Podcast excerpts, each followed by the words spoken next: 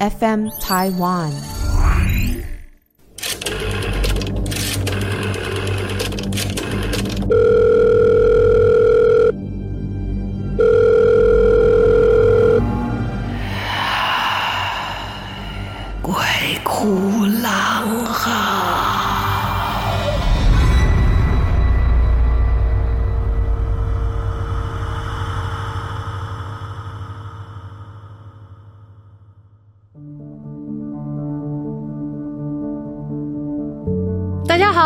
来到《鬼哭狼嚎》，我是郎祖云。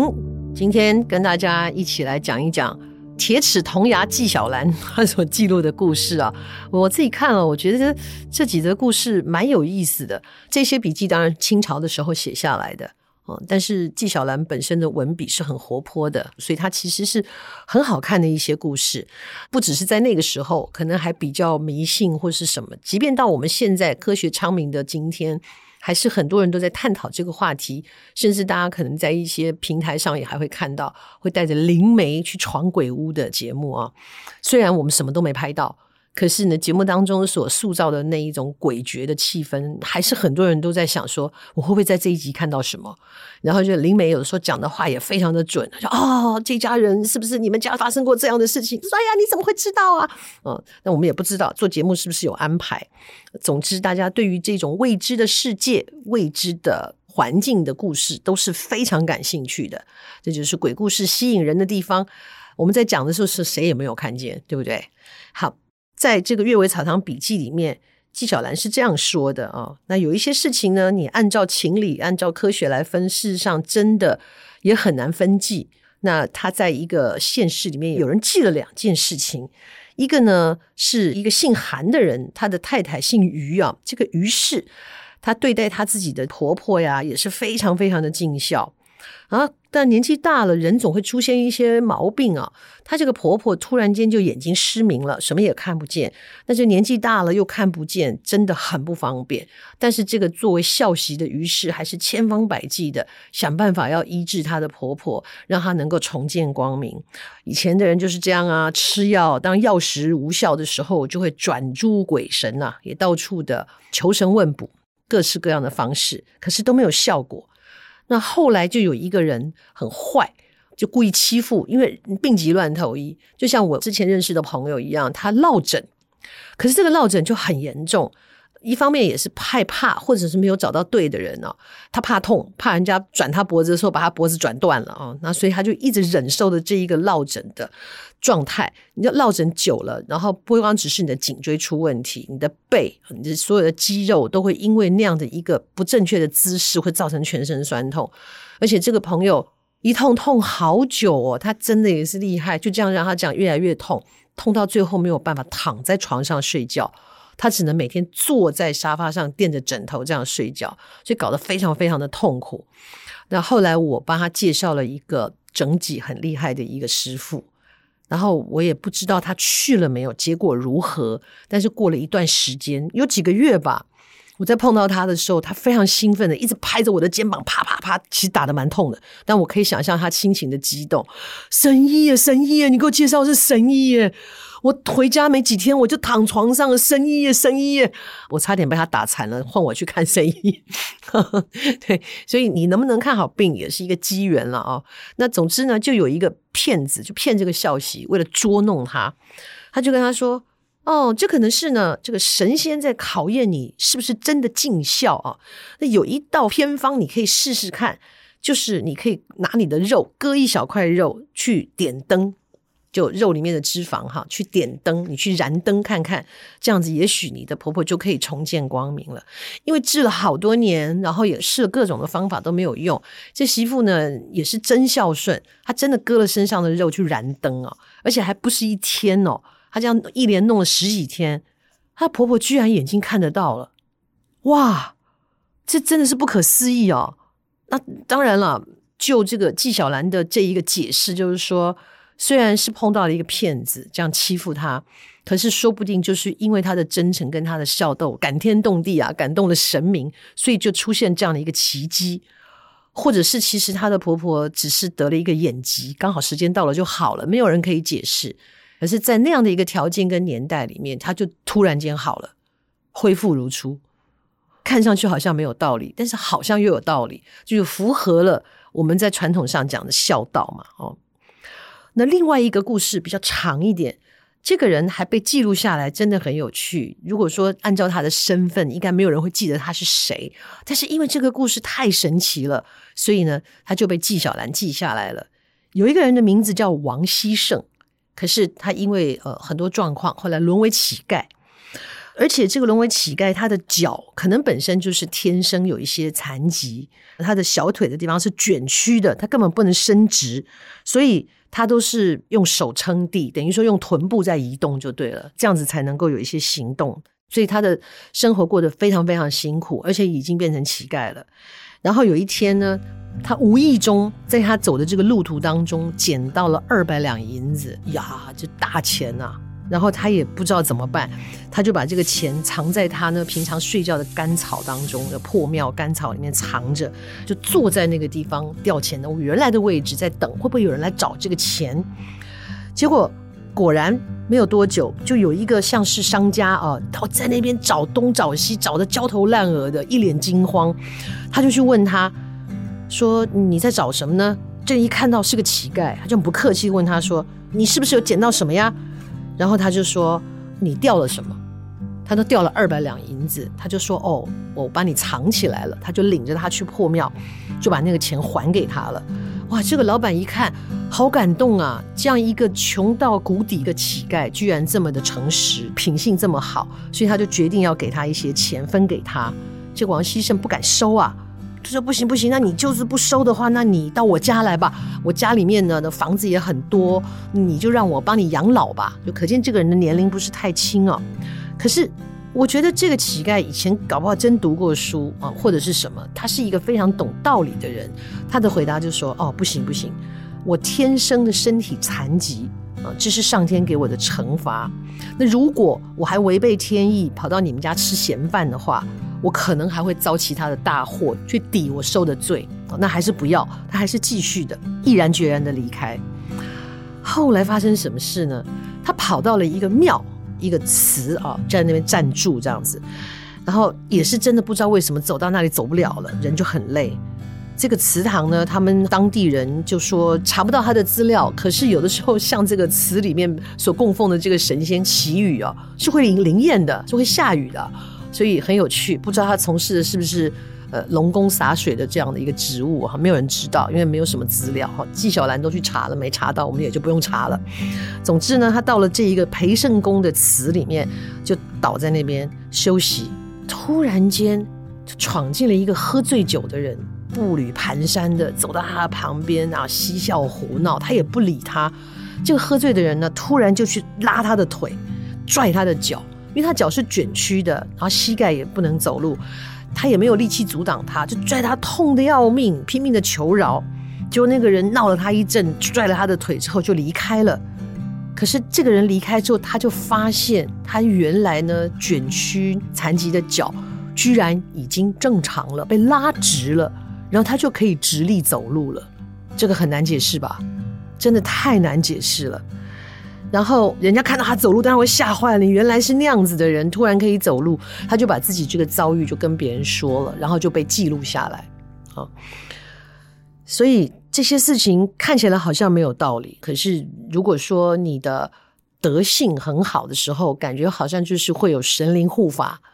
这种感觉，那纪晓岚本身就是一个读书人，我相信他在记录这些故事的时候是有所选择的，呃，就希望除了看这一些看似诡异的故事之外，我们还能学一点做人的道理。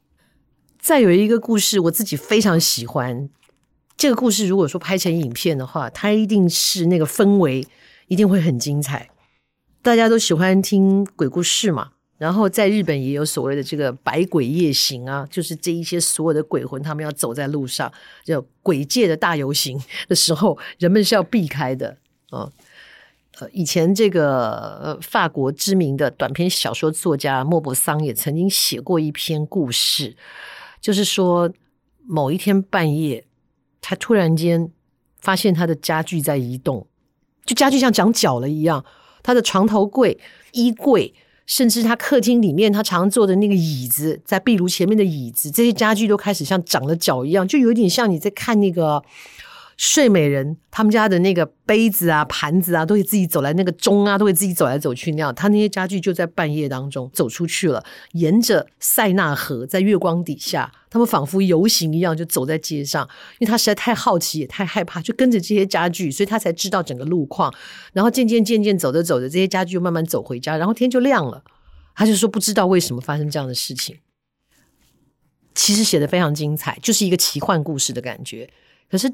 我自己在私下判断了，因为很多当年那个年代的一些作家哦，他们都有一些精神耗弱的问题，甚至有一些精神上的一些状况，就是失眠啊，精神状况不稳定啊，说不定其实真的只是一个他的幻想，或是他做的一个噩梦，没有人知道啊、好，这个故事是这样的：有一个书生啊，他在这个鄱阳湖把船停下来了。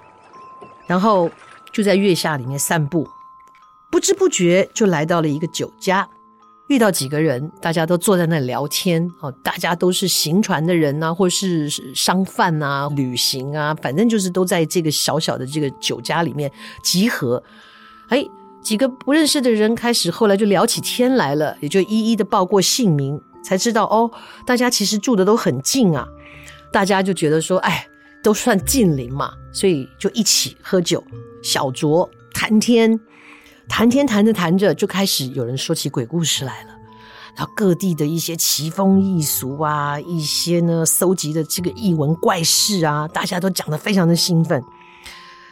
故事讲着讲着，其中有一个人就说：“哎呀，你们现在讲的这些鬼鬼怪怪的事情，对了，听起来很稀奇啊，但是你们这么多人讲的故事。”都没有我遇到的事情来得可怕，哇！大家就很好奇，真的吗？真的吗？那你赶快讲讲你遇到了什么？这个人就说啊，我在京师有一个地方，一个花匠的家里面，我遇到了一个读书人，借住的读书人，那彼此也很聊得来啊。他就说：“哎呀，这里的花养得好漂亮哦，只是啊，这边呢附近都有这个坟堆啊，有鬼，太可怕了。”这读书人就说：“嗯。”不会啊，就算是鬼也有雅俗之分啊。因为如果说鬼是人死之后幻化的，跟他生前的性格应该一样吧？这个人是很优雅的，做鬼应该也很优雅吧？这个人是很粗俗的，做鬼应该也不会突然间开始吟诗嘛，对不对？他说鬼也有分雅俗之分，你不可以以偏概全，哦，一概否定鬼都是一定是闹事的。这个书生就接着说：“我从前到这个西山去游玩的时候。”遇到一个人正在跟大家谈论诗文啊，谈论典籍，他有很多精辟的见解，他还吟诵自己写的诗，哦，这诗呢写起来的意境都很好啊，比方说“深山迟见日，古寺早生秋”，啊，听起来意境都很好。以前的人真的好会写诗哦，短短的几个字可以把那个意境写得这么好，甚至都可以在我们的脑中幻想出他所诉说的那个画面。所以他的诗句都很有情致，都很有意境。然后跟他聊天聊得很开心，他就问他说：“哎呀，先生您这么博学，您诗写的这么好呀，您住哪儿啊？”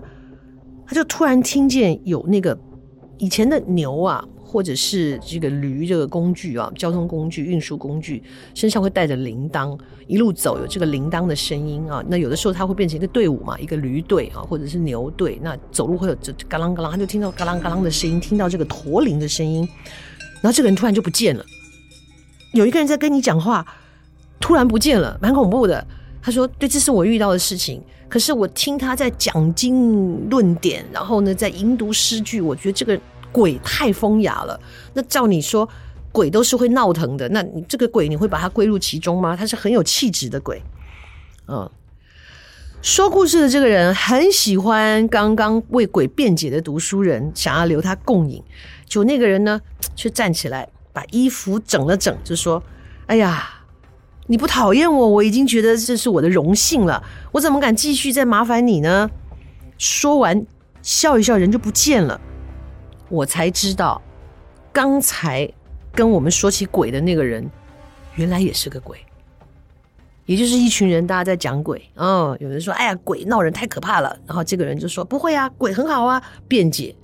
然后这些听故事的人说：“哎，我想那继续再喝吧。”就为鬼辩解的这个本身也是个鬼，就消失了。然后大家正在惊异不及的时候啊，这个其中一个书生听完以后就说：“哎呀，今天大家聊的这些故事真是前所未闻呐，就好像是。”一些幻术，有一个地方就是有一个人叫杨宪，他带了一只装鹅的笼子，那个笼子里面会幻化出很多奇奇怪怪的幻术、魔术，其实就是戏法啊。他说，就好像他的这个戏法，大家都觉得是真的啦，是变魔术的啦。那幻化之中哦，辗转的有一些给你看到的一些奇异的状态啊，你怎么能这么肯定这个说鬼的人他就不是鬼呢？他就讲了这么一句话。哦，你怎么知道跟你说故事的人说鬼的人他本身就是鬼呢？他一说到这里，大家突然就，那难道我们坐在这个当中，这么多人在这里喝酒，在这里大声谈论，难道这当中怎么回事呢？他说到这里的时候，大家脸色都有一点发青，就开始感觉到氛围很奇怪。然后就在这个时候，突然刮起了一阵风，灯光也受到了风的影响，开始变得有些摇曳跟暗淡。就在那个时候，旁边那些喝酒的人突然间都化成一阵青烟薄雾，被风吹走，所以只留下了一开始下船准备要在月下散步的这个书生，其他的人，哎，都不是人。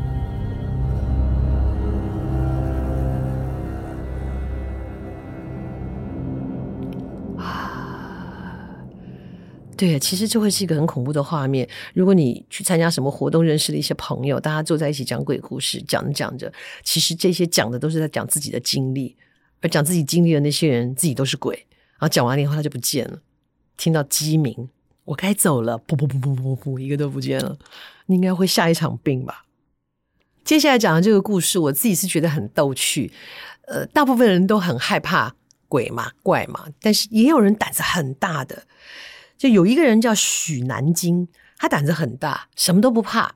他在寺院里面借住读书，相信很多人在这种古典的典籍里面都会看到，有一些读书人，他们要去赶考啊，或者是说他们要读书，就会借住在庙中，很像现在的香客大楼，有没有那种感觉？当然没有规模那么大。他借在庙中读书的时候，他就跟一个朋友一起住，到了半夜。我说这些鬼怪胆子也很大，他们是借住在这个寺院里面，然后可是这证明什么呢？就证明这寺院不灵吗？寺院闹鬼啊！就在一个墙面上，突然有两盏灯，啪就就点起来了。说是灯啦，以前古时候其实就是蜡烛，就啪很亮的两个蜡烛被点起来了。然后呢，这个许南京啊，就仔细一看，哎呦，原来不是两个蜡烛啊。是一张就像本鸡这么大的脸，从墙壁里面凸出来了。那两个看起来像是灯火，其实是他的眼睛散发出来的光芒。他的朋友跟他一起读书啊，就发现他看到一个脸大的跟本鸡一样的怪物，睁着发亮的眼睛从墙里面凸出来。你说谁不害怕？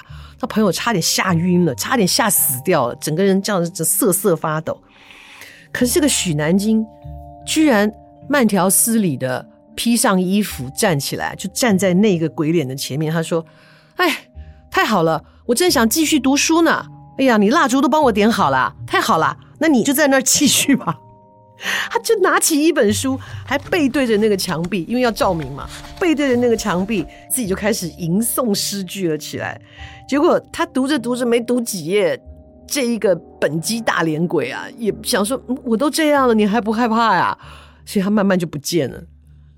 真的，如果你是那个本鸡大脸鬼，你真的也会气死！啊，出来吓死你们啦！诶，没感觉，继续读书。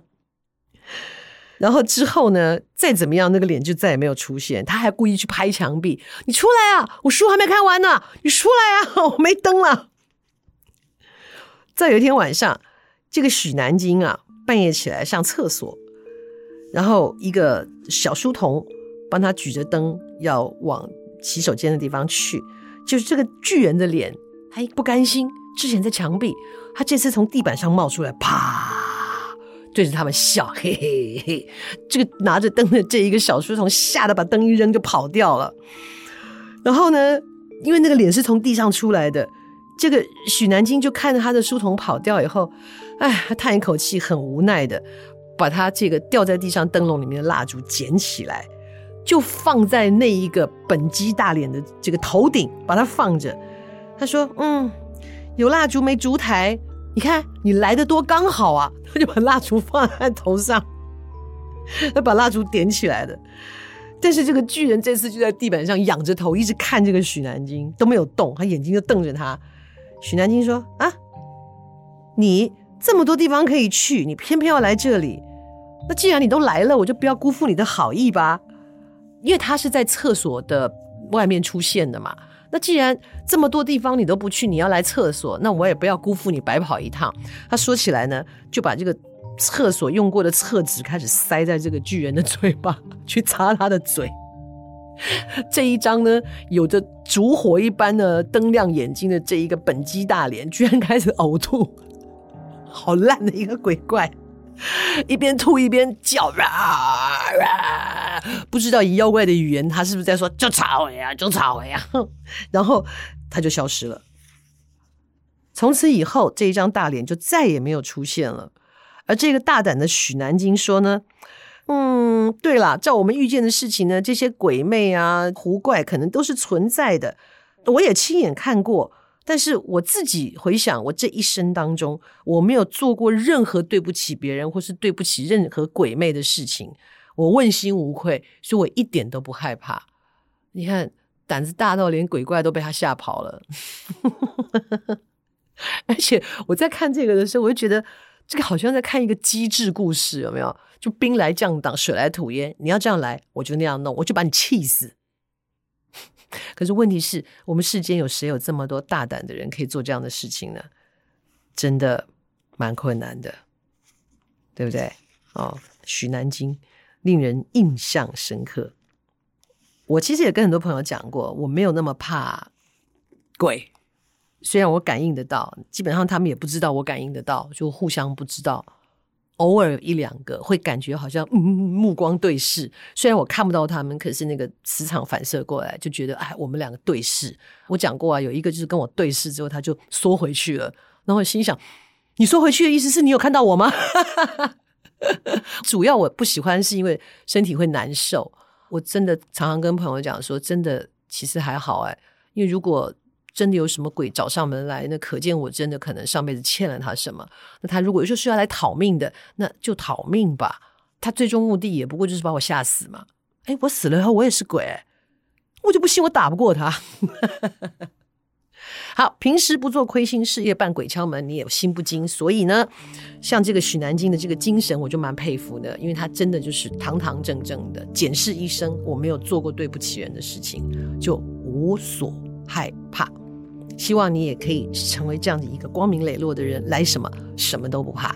好，今天的故事说到这里，欢迎大家来投稿。FM Taiwan，我们有一个投稿专区，谢谢经常来投稿的朋友啊，不要偷懒啦，有故事就讲给我们听了哈，赶快来投稿。那也请大家在 Podcast 上面给我们评分哦，让我们继续为大家讲精彩的好故事。今天谢谢你的收听，下次再见喽。